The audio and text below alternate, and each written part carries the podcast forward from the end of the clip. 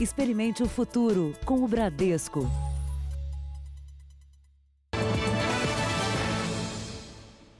Boa noite. Boa noite para você. Dez pessoas ligadas a uma quadrilha de tráfico de drogas foram presas em uma operação da Polícia de São Paulo. O grupo também fazia lavagem de dinheiro em clínicas médicas, as mesmas que atendiam criminosos feridos em confronto com a polícia.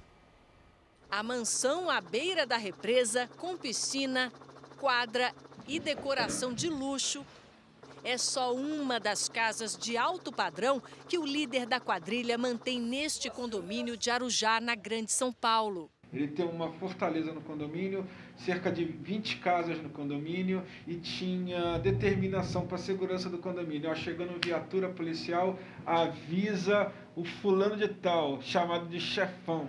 Mais de 300 policiais civis participaram da operação contra a quadrilha de Anderson Lacerda, acusado de tráfico de drogas e armas, além de roubo a bancos e lavagem de dinheiro. Nos endereços ligados à facção, em 12 cidades do estado, foram apreendidos carros de luxo, uma moto aquática, armas e munição. Anderson conseguiu fugir.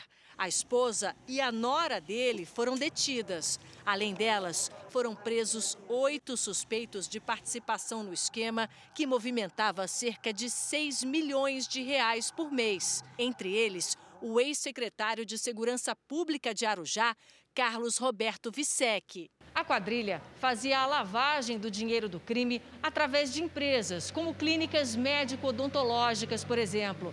E essas clínicas também teriam como função prestar socorro a criminosos baleados em confrontos com a polícia. A facção também criou empresas que prestavam serviços para prefeituras e organizações sociais que administravam escolas e hospitais em alguns municípios.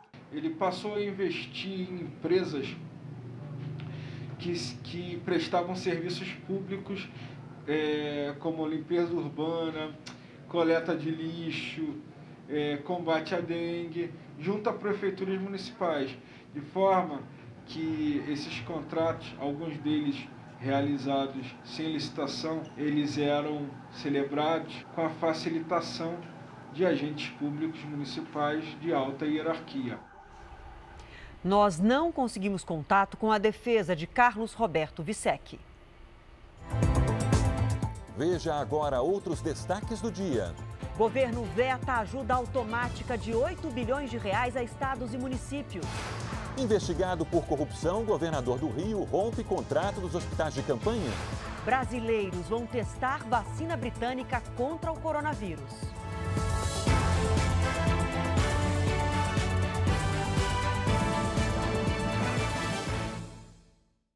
Oferecimento Bradesco, reconhecendo e incentivando nossa gente guerreira.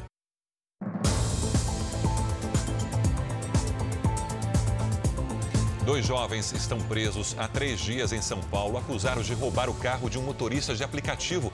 Eles negam o crime. Uma câmera de segurança pode ser a prova fundamental para inocentá-los. O maior medo de Natália hoje é não ter o marido na hora do parto do primeiro filho. Eu tenho medo do meu filho nascer e ele não estiver presente. O marido, Maicon Fantin, de 23 anos, foi preso na porta de casa na noite de sábado, junto com o primo Maurício dos Santos, de 24 anos. A acusação é que os dois teriam cometido um assalto e levado o carro de um motorista de aplicativo. O carro foi abandonado pelos criminosos na rua onde Maicon mora, nesse bairro em Guarulhos, na Grande São Paulo. Minutos antes eu tinha pedido para ele ir no mercado comprar as coisas para a gente levar no dia seguinte, e nós ia fazer um serviço de pintura numa chácara do meu pai. Depois de sair de casa por volta das 7h57 da noite do último sábado, Maicon ficou esperando pelo primo nesse carro estacionado do outro lado da rua. Maurício chegou dois minutos depois e eles ficaram conversando aqui à espera de Natália. A viatura da polícia passou pela rua três vezes antes da abordagem, que aconteceu por volta das 8h20 da noite. Tudo registrado por uma câmera do circuito interno daquele mercadinho. O vídeo mostra às 7h29 da noite, quando os assaltantes abandonam o veículo roubado na mesma rua da casa de Maicon e saem andando tranquilamente pela rua com os pertences da vítima. Só mais tarde, quase meia hora depois, é que Maicon sai de casa no lado oposto ao do caminho dos bandidos e entra no carro. O primo chega instantes depois. Os dois foram presos depois que a vítima fez um reconhecimento no local, com fotos dos acusados. E ele tentou pegar o vídeo e mostrar para a vítima, ela não aceitou. Ela falou que era ele mesmo, falou, foi o neguinho ali, é certeza. Maicon e Maurício foram encaminhados ao centro de detenção provisória. Indignado porque o delegado não quis olhar o vídeo. Simples, era só ter olhado o vídeo, não quis, ele se negou a olhar. Eles estão sendo presos injusto, completamente certeza que estão sendo presos injusto, entendeu? A mãe de Maurício diz que antes de se encontrar com o primo, o filho estava em casa, ao lado dela. Eu falei assim para ele: você vai trabalhar? Ele falou: hoje não. Mas hoje eu vou ficar estudando um pouco, que ele estuda. Uma das principais causas de erros em prisões no país e no mundo são reconhecimentos equivocados. Quando se apresenta uh, para uma vítima só uma foto daquele que seria o suspeito, sem pessoas semelhantes ou fotos de pessoas semelhantes ao lado dele, a carga de indução desse reconhecimento é gigantesca. A Secretaria de Segurança Pública determinou a instauração de inquérito para investigar os fatos e que qualquer prova poderá ser apresentada. O Tribunal de Justiça informou que o processo está com vista para o Ministério Público. Que ele esteja em casa logo, né? Não vejo a hora disso acontecer, está me doendo muito. O delegado que se envolveu numa briga com a namorada e levou seis tiros deixou o hospital na Grande São Paulo. Única testemunha, ele conta que a modelo fez os disparos e se matou. Do hospital, o delegado foi direto para o apartamento dele. Ele está sob cuidado do pai, de um irmão e uma enfermeira. Paulo Bilinski ficou 13 dias internado, passou por três cirurgias e contraiu uma pneumonia. Chegou a ficar em coma induzido. Já fora de risco, foi fazer o tratamento em casa para evitar risco de contrair Covid-19. A advogada do delegado disse hoje que três das seis balas que atingiram Paulo Belinski ainda estão alojadas no corpo dele, porque não puderam ser retiradas com segurança durante as cirurgias. Por isso, o exame de balística, que determinaria se os tiros que atingiram Paulo e a namorada partiram de uma só arma, não pôde ser feito pela perícia. Os investigadores disseram que ainda não há data para o depoimento do delegado. A polícia quer esperar que ele se restabeleça primeiro. Na semana que vem, a família da modelo Priscila Delgado deve ser ouvida. Os laudos da perícia, da necrópsia e o exame residográfico, feito para saber se havia pólvora nas mãos do delegado, só devem ser concluídos em dois meses. Durante meses, um homem foi enganado por uma ex-namorada que apresentou um bebê como filho dele. Se sentindo pai, o homem pagou pensão alimentícia até descobrir que se tratava de um golpe. Até pouco tempo, este rapaz acreditava que era pai de um menino, fruto de um relacionamento rápido, dois anos atrás. Terminado o namoro, o casal nunca mais se viu. Até que a mulher reapareceu dizendo que havia tido um filho dele. Ela é, me mandou uma foto da criança e começou a exigir o direito de pensão alimentícia. E eu fui pagando essa pensão ele não só pagou a pensão de cerca de 300 reais por mês, como visitou o bebê algumas vezes e até pediu um exame de DNA, mas a suposta mãe não concordou. Eu não vou fazer exame nenhum, entendeu? A desconfiança aumentou durante os preparativos para o aniversário de um ano do bebê. O rapaz e a ex-namorada têm uma conhecida em comum que foi convidada para a festa sem saber da atribuição da paternidade. E foi através dela que a situação se esclareceu. Por mensagem, ela disse que a festa, na verdade, seria para o sobrinho da ex-namorada do rapaz. Pedi para ver uma foto da criança. Ela me mandou a foto e quando eu vi, era a mesma criança que apresentaram como meu filho. Mais tarde, amigos confirmaram que a ex-namorada nunca teve um filho. Que eu saiba, não tem filho, não, entendeu? Nós falamos com a mulher mas ela não quis dar explicações. Por que você fez isso com ele? Você aproveitou do fato dele querer ser pai, de ser um sonho dele? O caso será investigado pela polícia. Se essa pessoa, né, a autora, fez isso com o meu cliente, ela pode fazer isso com demais pessoas também. Querendo ou não, eu me aproximei um pouco da criança e quando eu descobri que eu não era mais pai, é a mesma sensação do mundo ter desabado na minha cabeça. 92 condenados que estavam foragidos foram presos em uma operação da Polícia Civil no sul do país. Eles só foram localizados porque entraram com um pedido de ajuda emergencial do governo. Os criminosos eram condenados por roubo, tráfico de drogas e até homicídio. Depois que eles atualizaram os dados no sistema de solicitação do auxílio emergencial de 600 reais, os investigadores cruzaram as informações com os mandados de prisão em aberto. Eles estão sendo capturados na data de hoje por conta de crimes praticados no passado. É. Agora, se estão obtendo o benefício de forma regular ou não, poderá ensejar nova responsabilização criminal, caso tenham se valido de fraude para a obtenção do, do, desse valor. A partir de agora, a investigação entra em uma segunda fase. A polícia vai verificar se o pagamento do benefício foi regular ou não. Segundo a Controladoria Geral da União, 27 mil foragidos em todo o Brasil tiveram auxílio emergencial aprovado nos últimos dias, o que custou 16 milhões de reais aos cofres públicos. No Rio Grande do Sul, cerca de 820 foragidos estão no levantamento, mas em Porto Alegre ninguém foi preso. A Polícia Civil Gaúcha foi até os endereços repassados por quem fez as solicitações do auxílio, mas ao contrário do que aconteceu no Paraná, não encontrou ninguém. Quando recebemos essa lista com os possíveis endereços, já né, tínhamos pouca esperança de encontrar as pessoas lá, até porque dificilmente uma pessoa vai trocar a sua liberdade, né, por um valor de 600 reais. O Supremo Tribunal Federal rejeitou o pedido das defesas do ex-prefeito do Rio, Eduardo Paes, e do deputado federal Pedro Paulo para arquivar o inquérito que investiga pagamento de propina em campanhas eleitorais. A decisão foi unânime.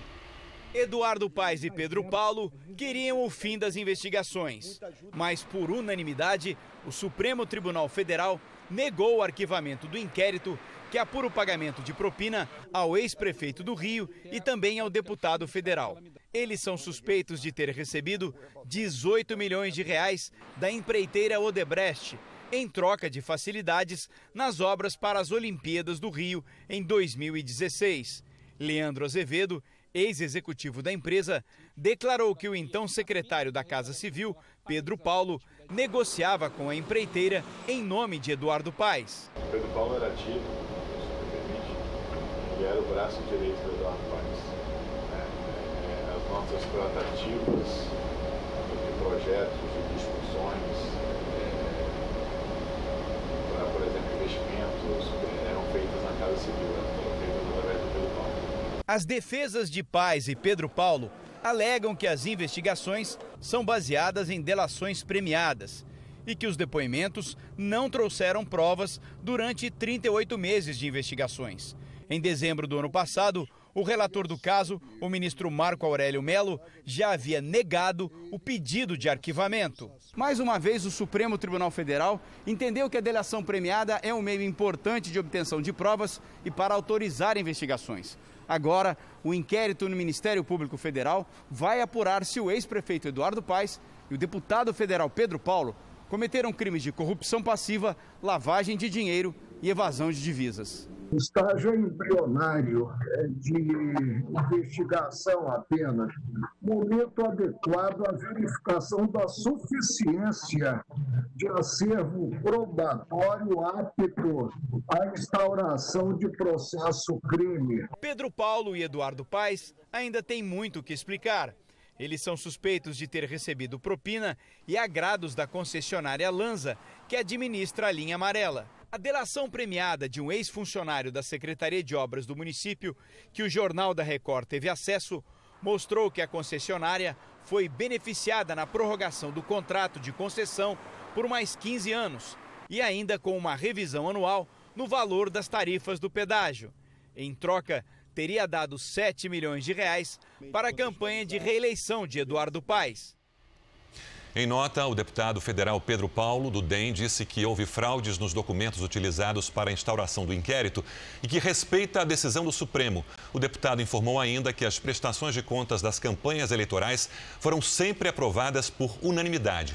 O ex-prefeito Eduardo Paes disse que a decisão do STF de ontem remeteu o inquérito à Justiça Eleitoral. Mas o Ministério Público Federal informou que o Supremo havia decidido que a apuração de fatos relativos a 2010 e 2012 caberia à Justiça Federal e que o STF ficaria com o julgamento dos fatos relativos a 2014, como é o caso de parte desse inquérito que investiga o pagamento de propina ao ex-prefeito Eduardo Paes. A concessionária Lanza disse que desconhece a prática de qualquer ato de corrupção.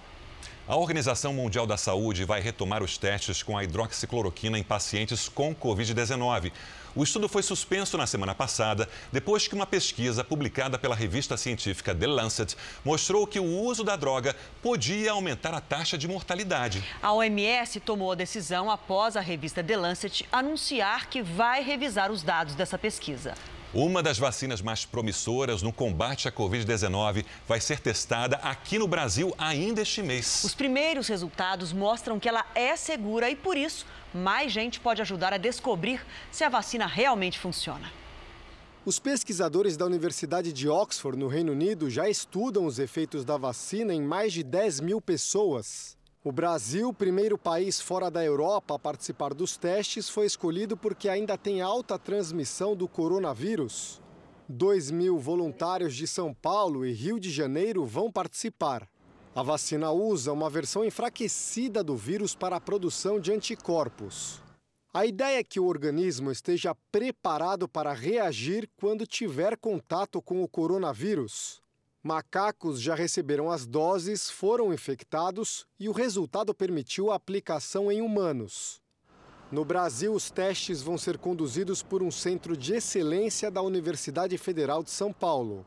Foram contratados profissionais médicos especificamente para o teste, comprado equipamentos né, para proteger as pessoas que forem participar e para as pessoas poderem ser testadas. Todos os dias, 100 pessoas vão receber né, a vacina ao longo dos próximos dias é, e depois eles vão ter visitas de acompanhamento para ver como está evoluindo. Os voluntários são adultos que ainda não foram infectados. Nesse momento, a prioridade é testar profissionais da saúde que estão na linha de frente no combate à Covid-19. Isso porque eles estão muito expostos ao coronavírus, o que aumenta a chance de descobrir se a vacina realmente funciona. A pesquisadora está otimista e, se tudo der certo, a vacina pode estar disponível até o fim do ano. Um grupo recebe a vacina Covid e o outro uma outra vacina controle. A pessoa não sabe o que ele vai receber.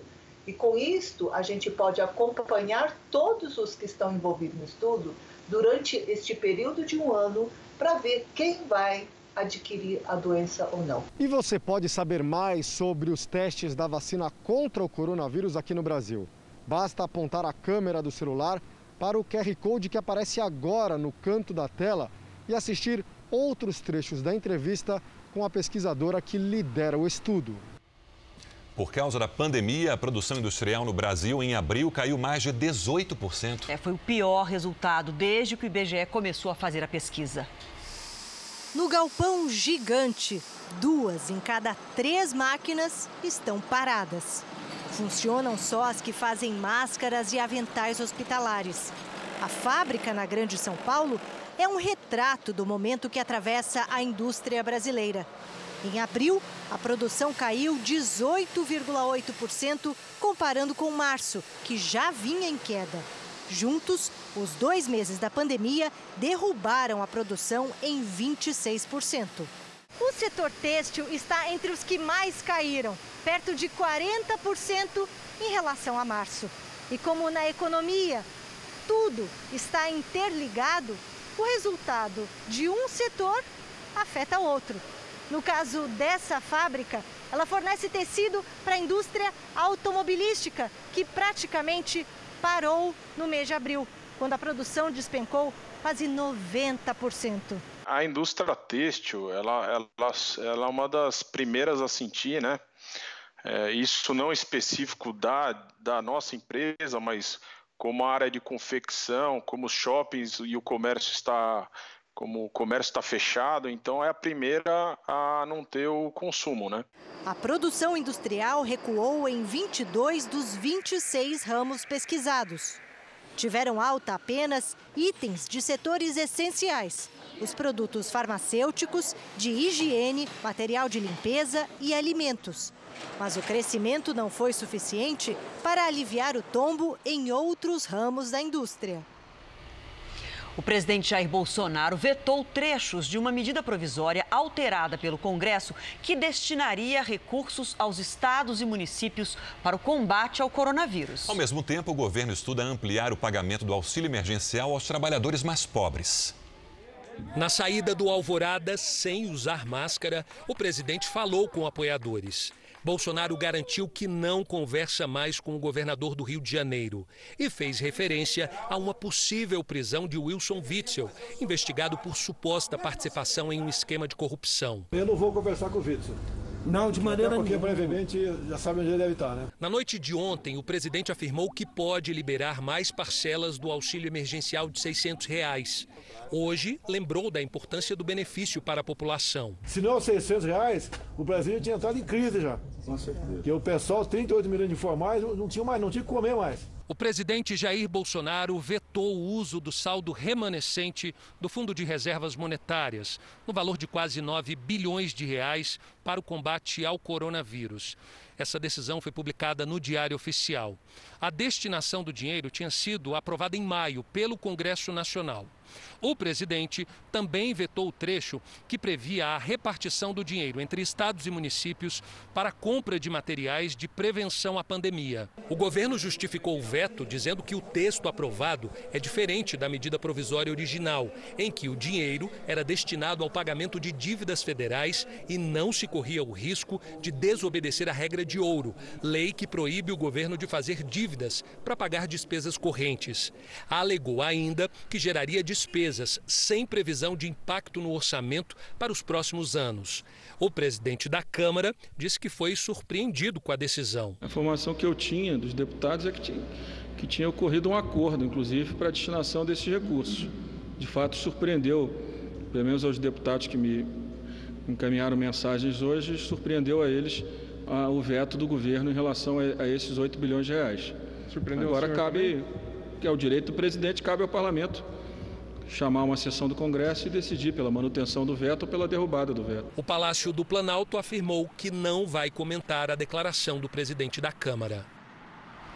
O escândalo na saúde do estado do Rio. O governador Wilson Witzel, investigado por suspeita de corrupção e alvo de 10 pedidos de impeachment, rompeu o contrato com a organização social IABAS, contratada para construir e administrar os hospitais de campanha. Ao anunciar a decisão, o governador Wilson Witzel fez uma denúncia. A gota d'água foi saber que os respiradores que eles estavam importando não são respiradores, são carrinhos de anestesia.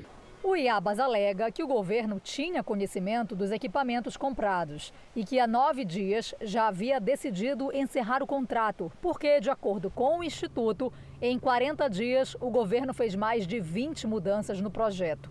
Neste momento, seis dos sete hospitais de campanha prometidos pelo governo continuam de portas fechadas. Três unidades sem data para inaugurar. A crise na saúde tem aumentado os pedidos de impeachment contra o governador Wilson Witzel aqui na Assembleia Legislativa do Rio. Já são 10, de acordo com a LERJ. Em uma reunião recente, os parlamentares vetaram 17 de 18 projetos do governador. A maioria dos deputados acredita que a abertura do processo de impeachment é uma questão de tempo. Jamais constituirá maioria na Assembleia Legislativa para evitar o impeachment. Ele não jamais conseguirá 36 votos na Assembleia, no meu entendimento. Então, compete a nós insistir para que dê, se dê início a, esse, a esses procedimentos. Nesta quarta-feira, Witzel exonerou o secretário Lucas Tristão, braço direito político do governo. A exoneração seria uma tentativa de evitar um possível processo de impeachment. O presidente da Alerj, André Siciliano, disse numa reunião que nos últimos dias, Witzel ofereceu secretarias a parlamentares para tentar enfraquecer o legislativo. os comentários que se faziam lá no palácio, que deputado é igual Jujuba, qualquer esquina você pode comprar. O deputado André Siciliano disse que deve analisar em até 30 dias os processos contra o governador Wilson Witzel. Sobre a suposição de que o governo tenta comprar apoio dos parlamentares, o governador Wilson Witzel diz que a relação do governo do estado com a Assembleia Legislativa é institucional e preza pelo mais profundo respeito. O ministro Alexandre de Moraes, do Supremo Tribunal Federal, autorizou o acesso dos advogados dos acusados ao inquérito sigiloso que investiga a ameaça a ministros do STF. As defesas do ministro da Educação, Abraham Weintraub, da deputada federal Carla Zambelli e de outros investigados poderão fazer cópias do processo em horário pré-agendado. O material será identificado para garantir o sigilo. Hoje, o blogueiro Marcelo Stachin compareceu à Polícia Federal e ficou em silêncio. Já Alan dos Santos, também blogueiro, não compareceu. No Rio de Janeiro, o deputado federal Daniel Silveira também não se apresentou à PF. Amanhã serão ouvidos a deputada Carla Zambelli e o comandante Winston Lima. Outros investigados, como a deputada Bia Kisses, afirmaram que não prestarão depoimento porque consideram o inquérito inconstitucional. Depois de um pedido da Procuradoria-Geral da República para suspender as investigações, os ministros do Supremo decidirão na próxima quarta-feira, em plenário, a continuidade do inquérito das fake news. Internamente, acredita-se que Moraes tenha pelo menos sete votos para seguir com as apurações. Já no inquérito que investiga a suposta tentativa de interferência do presidente Bolsonaro na Polícia Federal, o relator do caso no Supremo, Celso de Mello, deve autorizar até sexta-feira a prorrogação por 30 dias, além do depoimento do presidente Bolsonaro, que deverá ser por escrito. Vamos agora com a opinião do jornalista Augusto Nunes. Boa noite, Augusto. Boa noite, Adriana, Sérgio. Boa noite a você que nos acompanha. No faroeste à brasileira que o PT inventou, o bandido persegue o mocinho, o vilão quer prender o xerife e é o réu que interroga o juiz no tribunal. O criador dessa espécie de arte vigarista é Lula. Ele acabou de entrar em cena para ensinar que no faroeste à brasileira, ex-presidiários se recusam a aproximar-se de quem não tem prontuário gordo nem passagens pela gaiola. Ouçam o que Lula disse para ficar fora de um manifesto produzido por inimigos do governo Bolsonaro, entre os quais um punhado de militantes do PT. Abre aspas. Sinceramente, eu não tenho mais idade para ser Maria vai com as outras. Não tenho condições de assinar determinados documentos com determinadas pessoas. Fecha aspas. No Brasil decente, quem não tem culpa no cartório é que evita estar ao lado de alguém condenado por corrupção e lavagem de dinheiro a mais de 20 anos de cadeia. No Brasil que existe, só na cabeça de Lula, gente como ele é boa companhia. Um bispo católico polonês será investigado pelo Vaticano por acobertar casos de pedofilia dentro da igreja. A decisão foi tomada depois que um documentário revelou crimes cometidos por religiosos na Polônia. Em 20 dias, o documentário polonês, que traduzido para o português tem o título de Esconde, Esconde, foi visto na internet por mais de 7 milhões de pessoas.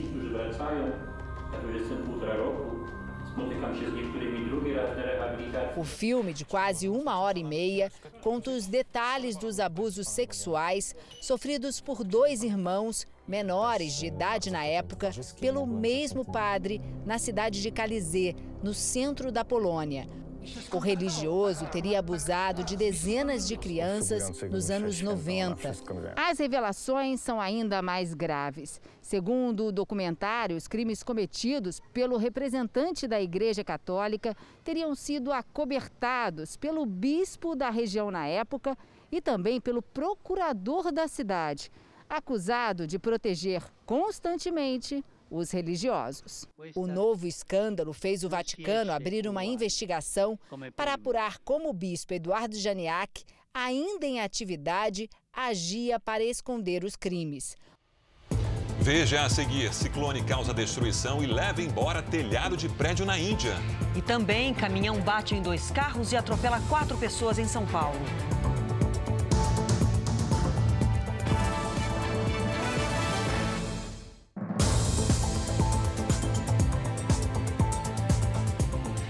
Câmara dos Deputados aprovou urgência para analisar projeto que aumenta o número de pontos antes que motoristas percam a habilitação. Vamos ao vivo até Brasília falar com o Luiz Fara Monteiro. Boa noite para você, Fara. Oi, Adriana, boa noite. O projeto de lei aumenta de 20 para 40 o número de pontos máximos permitidos na carteira de habilitação. Com a aprovação da urgência, o texto deve ser votado ainda hoje aqui na Câmara dos Deputados. Os parlamentares também discutiram a urgência do texto que estabelece medidas emergenciais para proteger as mulheres em situação de violência durante a pandemia.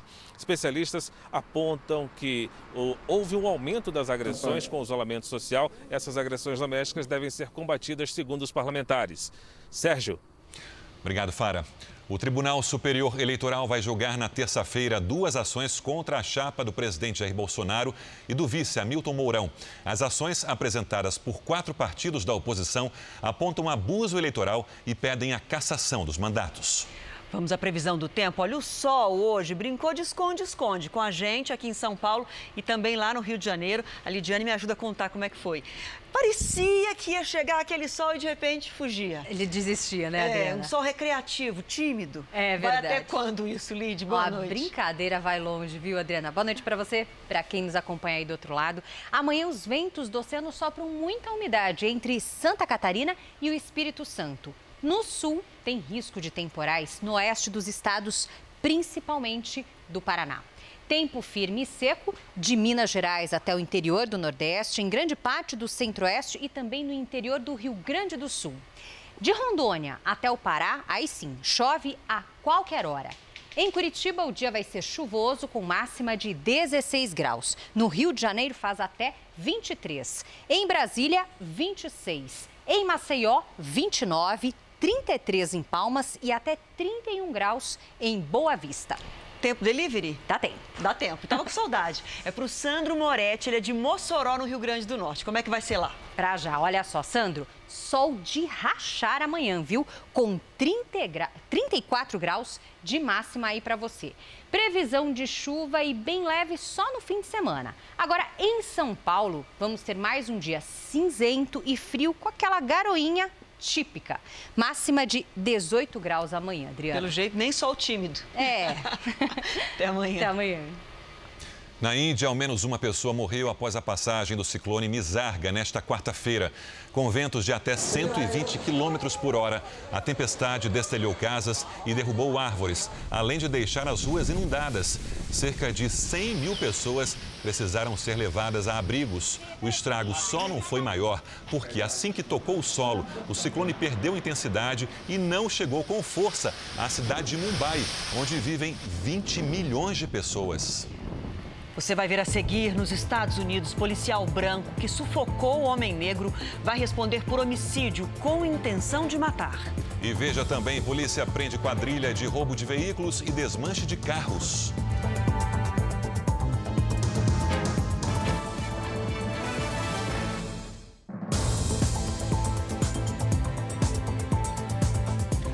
Problemas técnicos na atualização dos dados feita pelo Ministério da Saúde, o boletim com os casos e mortes pela Covid-19 registrados nas últimas 24 horas vai ser divulgado hoje, excepcionalmente, às 10 da noite. O governo de São Paulo divulgou o primeiro balanço da situação da Covid no estado e isso determina como será o ritmo da retomada da economia. Quem explica é Giovana Rizardo. Giovana, boa noite.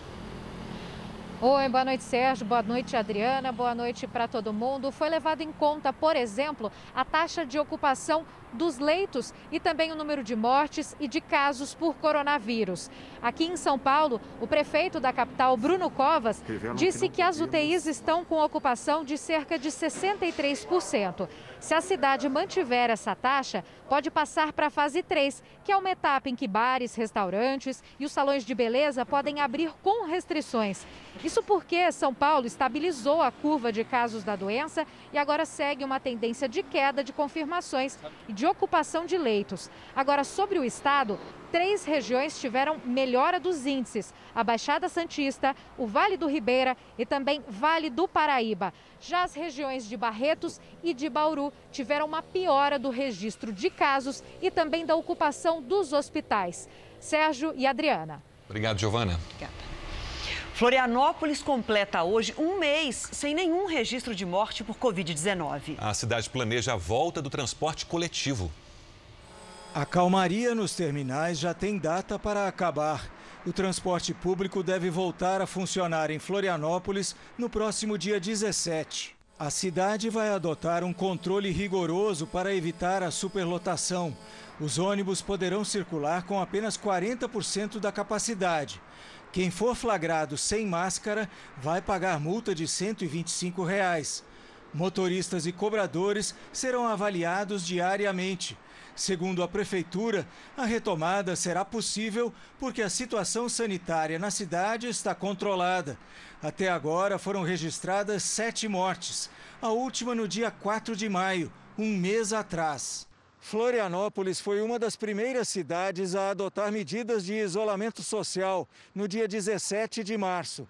A suspensão total do transporte coletivo, que não foi adotada em muitas capitais brasileiras, é apontada como um dos principais motivos do achatamento da curva de contágios. Nada disso seria possível se a população não tivesse entendido como era importante investir no melhor ferramenta que a gente tinha, que era o distanciamento social para o momento e para agora também. Se provocarem o aumento do número de casos de Covid-19, os ônibus podem voltar para as garagens cada um cuidando das suas mãos, higiene pessoal, assim. Acho que dá para voltar e acho que todo mundo vai manter a consciência que já já foi mantida, sabe? Muitas vezes, quem produz uma notícia falsa nem tem a intenção de fazer isso. É o que acontece com alguns dos vídeos divulgados por pessoas que se tratam da Covid-19 nos hospitais. O vídeo é de um paciente com Covid-19 que estava internado no hospital de campanha do Ibirapuera, em São Paulo. Ele reclama da temperatura no local. Não é possível eles manterem as pessoas como nós, no quadro que nós estamos, dificuldade de respirar, num ambiente tão gelado, tão gelado. O homem faz um desabafo. Eu estou desconfiado que eles estão adoecendo a gente aqui de propósito. O hospital explica as condições do local. Por conta da transmissão do vírus e através de gotículas, é importante que o controle do ar seja muito bem efetuado. Para isso, nós dispomos de um equipamento que faz a troca do ar interno a cada hora 12 vezes. Isso quer dizer que a cada 5 minutos nós temos o ar renovado dentro do hospital. É comum que às vezes essa temperatura seja um pouco mais baixa, porque isso depende também da temperatura externa do, do hospital. O Conselho Regional de Medicina também afirma que não falta cuidado com os pacientes. É preciso essa temperatura mais baixa para evitar a proliferação bacteriana nesses centros hospitalares. Inclusive, a BNT, pela sua normativa, indica que esses ambientes de UTI eles fiquem numa temperatura entre 18 e 22 graus. Agora, o vídeo de uma mulher que esteve internada em um hospital do Rio de Janeiro. Ela faz uma acusação grave contra as equipes de saúde. Eles entubavam as pessoas do nada, do nada. O hospital nega qualquer erro de conduta nos atendimentos. É inaceitável que o vídeo divulgado contenham informações que não condizem com a verdade. O pior é a recomendação que a mulher faz. Quem tiver seus familiares, quem tiver seus parentes, seu pai, sua mãe, seu marido, sua avó, seja quem for, não vá para o hospital. O hospital está matando do nada. Nos dois casos mostrados na reportagem, quem fez as gravações mandou os vídeos para parentes e amigos. E muitos deles compartilharam novamente. Então outras pessoas também passaram em frente.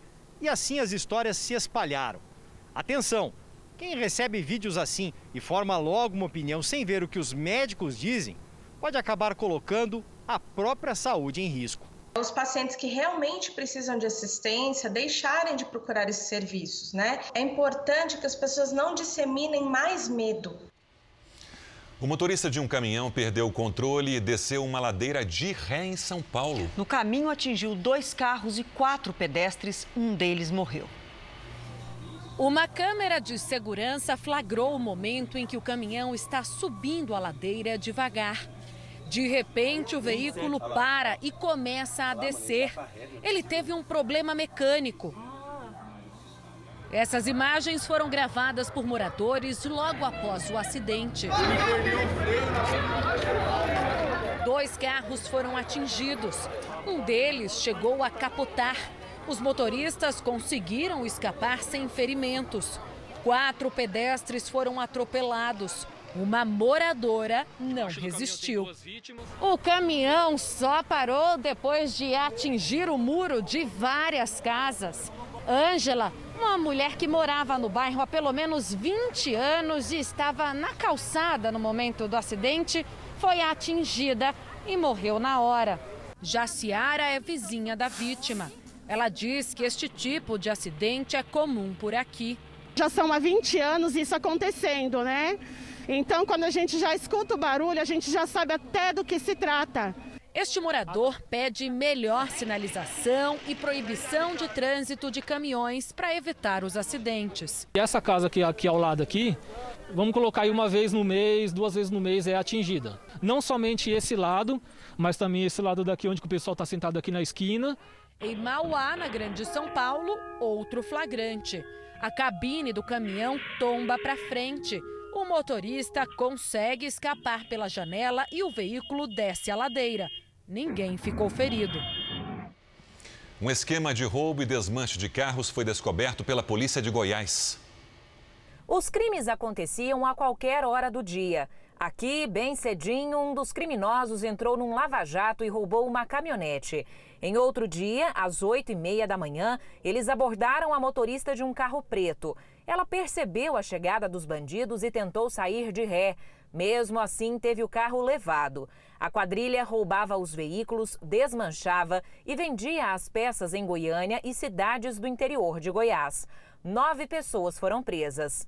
Identificamos que se tratava de uma, uma organização criminosa com divisão de tarefas e as peças eram abastecia o mercado negro. Os veículos eram levados para essa casa alugada onde os desmanches eram feitos. Em seguida, as peças eram levadas para esse galpão. Um dos criminosos matou um motorista por aplicativo no mês passado para roubar a moto dele. Eles vão responder pelos crimes de organização criminosa armada, latrocínio, roubo, furto qualificado, receptação e adulteração de sinais identificadores de veículos. Dos nove, sete indivíduos, várias anotações criminais, três deles, inclusive, com utilização de tornozeleira eletrônica.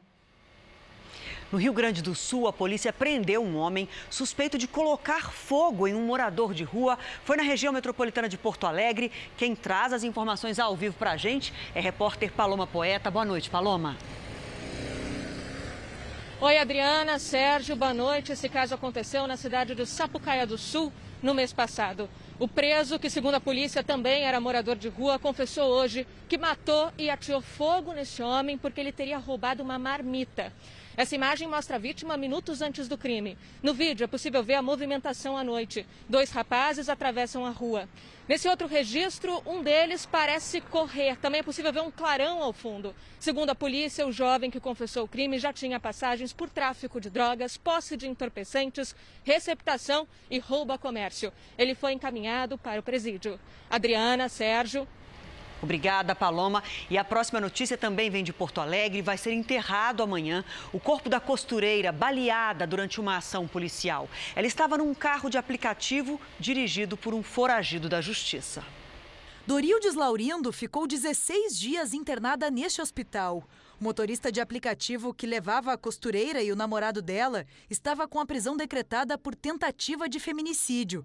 Ele se envolveu num tiroteio com policiais militares depois de passar o sinal vermelho. Eles algemaram, agrediram ela já sem poder levantar do chão, né? Porque no momento em que ela recebeu o tiro, ela já caiu e não, não levantou mais. Dorildes estava acompanhada do angolano Gilberto Almeida, que também foi baleado e preso. Eles me falaram que, sabe por que, que esses policiais estão aqui? Eu disse, não, não sei. Eu disse, olha, você está preso porque alegam que encontraram uma arma com você, né, e você, né, é, é, reagiu contra os policiais. Eu fiquei a chorar, porque eu não sabia. Eu disse, não, isso é mentira, isso é injustiça, eu não fiz nada, apenas sou passageiro daquele, daquele mesmo veio. Gilberto ficou preso durante 11 dias, até a investigação concluir que ele era inocente e que foi o motorista de aplicativo que atirou contra os policiais. O angolano mora em Goiás e veio para o Rio Grande do Sul passar as férias com a namorada. Os dois se conheceram pela internet e era a primeira vez que se encontravam pessoalmente. O motorista do carro está preso. Um inquérito investiga a conduta dos policiais militares.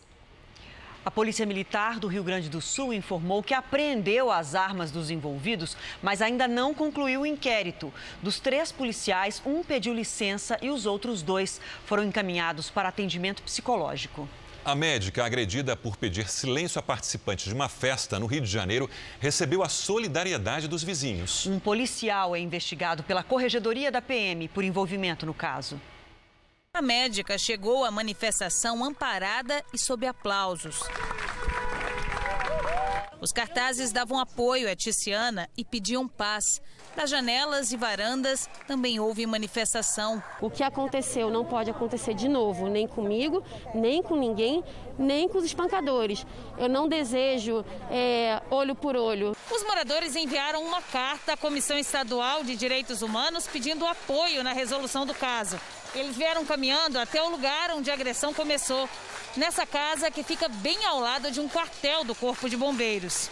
Imagens registraram a confusão e o momento em que a médica foi carregada e agredida por quatro homens e uma mulher. Entre os investigados está um sargento do batalhão de choque da Polícia Militar. Nossa corregedoria está acompanhando, apurando a parte que nos cabe e a corporação mais uma vez lamenta esse triste episódio. Investigado por omissão de socorro, um dos três bombeiros que presenciaram a briga tentou se defender. Eu sabia que se tirasse a senhora dali daquele local, levasse para dentro do meu quartel, a confusão poderia aumentar. Eles iriam dizer que nós estávamos defendendo, protegendo e que ela era a causadora daquilo tudo. O Ministério Público do Amazonas investiga uma suposta fraude num contrato da Secretaria de Saúde que teria pago 23 vezes mais pelo gerenciamento de hospitais em Manaus. O valor passa de 200 milhões de reais. O governo de Wilson Lima assinou um contrato com o Instituto Nacional de Desenvolvimento Social e Humano para administrar dois hospitais em Manaus em março do ano passado. São eles a Unidade de Pronto Atendimento Campos Sales e o Hospital Delfina Aziz, um contrato de 172 milhões de reais. Em troca, o Instituto deveria implementar novas ações de gestão hospitalar, divididas em quatro fases. A primeira contempla 27% dos serviços contratados e deveria ser concluída em abril de 2019, um mês após a assinatura do contrato. O repasse do governo é de 8 milhões e 400 mil reais. Mas os prazos dessa primeira fase foram prorrogados por três vezes pelo governo. A conclusão está prevista para março de 2021, quase dois anos após o previsto, a um custo 23 vezes superior ao valor inicial, superando os 202 milhões de reais. Os valores aparecem em três aditivos assinados entre maio de 2019 e abril de 2020. Com a chegada da pandemia no Amazonas, o decreto de calamidade pública suspendeu as obrigações iniciais do Instituto Nacional de Desenvolvimento Social e Humano, que ganhou mais um aditivo de 101 milhões de reais para executar ações de combate à doença. O contrato, que deveria custar aos cofres públicos 172 milhões pelas quatro fases, já custa 202 milhões apenas pela primeira, ou quase meio bilhão de reais até o final do contrato, segundo dados do portal da Transparência do Governo do Estado. O Instituto Nacional de Desenvolvimento Social e Humano já é investigado no Pará e em Mato Grosso. O Ministério Público do Amazonas abriu um processo para apurar supostas irregularidades no contrato firmado entre a Secretaria de Saúde e a administradora dos hospitais. Enquanto isso, sobram reclamações na porta do Delfina Aziz. Que minha mulher tá principalmente na UPA Campos Sales. É, não tem onde sentar, né? As cadeiras estão quebradas aí dentro, as cadeiras. A pessoa está gemendo, gritando com dor aí. Mais de meia hora vai, vai morrer na cadeira. A Secretaria de Saúde do Amazonas informou que a ampliação do contrato de gestão com o Instituto aconteceu devido ao plano de contingência da Covid-19 e, por isso, aumentou de 132 para 350 os leitos do Hospital Delfim Aziz. A secretaria disse ainda que o contrato total, somando as quatro fases, sofreu variação de 18% e negou que só a primeira fase custou 23 vezes a mais. O governo do estado afirmou que todos os processos de compra e contratação de serviços são avaliados por uma comissão de forma transparente, seguindo a lei. O Instituto Nacional de Desenvolvimento Social e Humano não se pronunciou. Um idoso que completou 88 anos há dois dias dentro do hospital recebeu alta hoje, depois de se curar da Covid-19. Foi em Caxias do Sul, na Serra Gaúcha. A Delfino Gadens comemorou o aniversário na segunda-feira. Ele estava internado desde o dia 21 de maio. A emoção na hora de ir embora foi registrada pela equipe e por quem acompanhava a saída dele. Fora do hospital, a Delfino reencontrou a filha. Comemoração dupla. A promotoria do estado de Minnesota, nos Estados Unidos, ampliou a acusação contra o policial branco que matou o americano negro George Floyd. Ele vai responder por homicídio doloso quando há intenção de matar. Os outros policiais que participaram da abordagem também foram indiciados. O filho e o advogado da família de George Floyd ouviram o anúncio do promotor no lugar em que ele foi assassinado, hoje transformado em memorial. Os três policiais que estavam com o Derek Chauvin enquanto ele manteve os joelhos sobre o pescoço de George Floyd vão responder por instigar e ajudar no assassinato. Podem ficar 25 anos presos. A acusação contra Chauvin também se tornou mais severa. Assassinato em segundo grau, com pena de até 40 anos. O promotor Keith Ellison disse que, além de processar os policiais, é preciso promover mudanças mais profundas. Uma pesquisa divulgada hoje mostrou que a polícia de Minneapolis usa a força contra os negros com muito mais frequência do que contra os brancos. Os protestos contra o racismo em todo o país entraram no nono dia, com manifestações pacíficas e com a participação de policiais. Nos arredores do Congresso americano, agentes ficaram de joelhos diante dos manifestantes. O gesto se repetiu em Nova York com o chefe da polícia, que também abraçou os ativistas. Em Atlanta, os policiais marcharam com a multidão. Nos ombros do jogador de basquete Stephen Jackson, amigo da família, a filha de George Floyd, de seis anos, garantiu: Meu pai mudou o mundo. E vamos a Nova York ao vivo com a Heloísa Vilela para atualizar as manifestações contra o racismo. Heloísa, boa noite. Qual foi a mensagem do ex-presidente Barack Obama agora há pouco? Boa noite, Sérgio. Olha, o presidente, o ex-presidente Obama fez um discurso otimista a respeito do futuro, mas também pediu mudanças. As manifestações se multiplicaram, inclusive na Europa hoje. Foram uma, concentrações grandes no Reino Unido e na Alemanha. Também houve manifestação na África do Sul.